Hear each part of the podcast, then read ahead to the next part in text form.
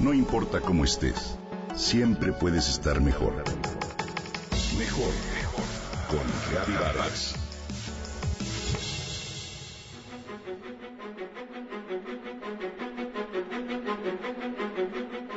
Dumbo nos hizo llorar hace tiempo con sus dibujos animados. Hoy se plantea una historia diferente, con una película dirigida por Tim Burton y un guion escrito por Ernest Kruger. Se trata de una adaptación de la película de 1941 de Walt Disney.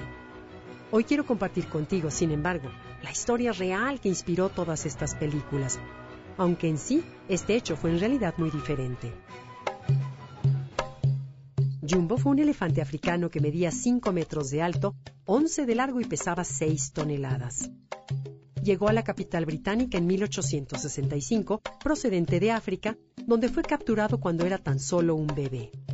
Su nombre significa en suajili hola, y lo nombró así su cuidador Matthew Scott. Por 16 años fue una de las atracciones del zoológico de Londres. Creció hasta un tamaño impresionante y dejaba subirse a los niños a su lomo.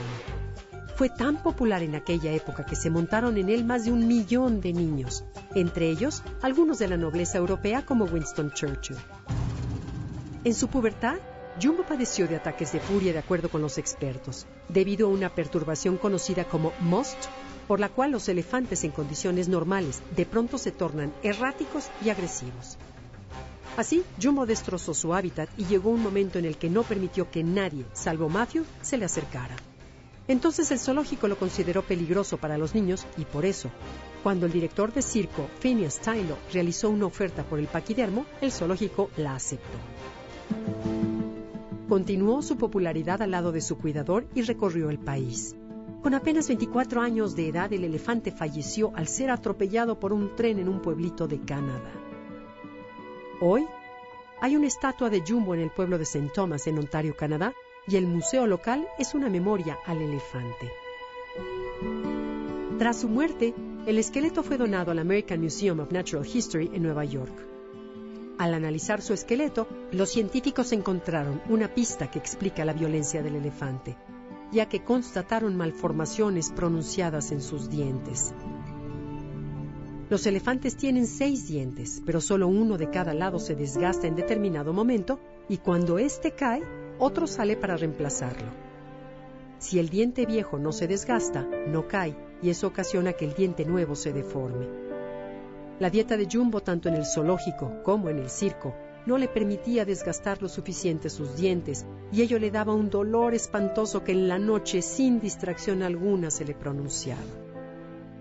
Esta historia tiene hoy por hoy connotaciones vigentes.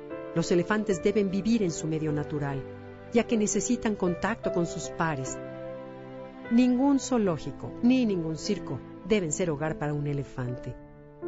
En la foto que se tomó tras la muerte de este gran elefante, se ve junto a su trompa al fiel amigo de Jumbo, a Matthew Scott, quien de acuerdo con algunos relatos, lloró desconsoladamente ante el fallecimiento de su mejor amigo.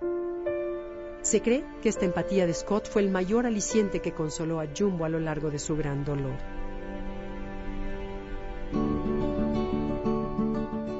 Jumbo, Giant Pet of Two Nations como se le llamaba, ha quedado inmortalizado y hoy su nombre se usa a diario, no solo como referencia al paquidermo, sino también para calificar todo aquello que es extraordinariamente grande, pero simpático.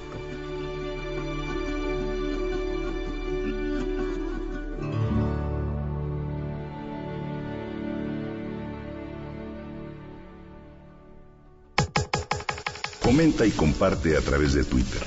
Gaby-Vargas. Gaby-Vargas. No importa cómo estés, siempre puedes estar mejor. Mejor, mejor. Con Gaby Vargas.